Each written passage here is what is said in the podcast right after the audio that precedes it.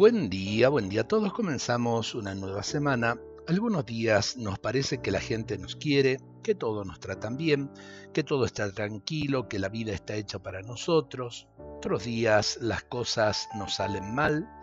Parece que la gente nos ignora o nos desprecia, nos duele la cabeza o aparecen nuevos problemas. Pero no podemos decir que un día es bello y que otro es feo, que un día vale la pena, que el otro no, que un día es bueno para nosotros que el otro es malo. Los dos días son necesarios, los dos tienen su hermosura y su misterio.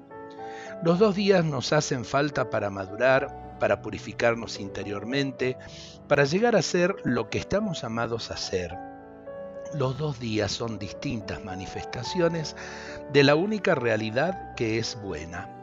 Uno podría preguntarse qué gusto puedo encontrar en el esfuerzo, en el trabajo, en los problemas, en una enfermedad, en el aburrimiento, en el trato con personas que no me atraen, pero no se trata de decir que todo es lindo y de sonreírle a todo. Es algo más profundo, mucho más profundo es reconocer que en cualquier situación hay un misterio escondido, hay una enseñanza, hay un camino de fe. En cualquier situación podemos aprender algo y podemos entrar en la profundidad. Es un misterio difícil de reconocer cuando estamos mal, pero la vida está hecha de todos los momentos y en cualquier cosa que suceda el Señor puede realizar una inesperada obra de arte con nosotros.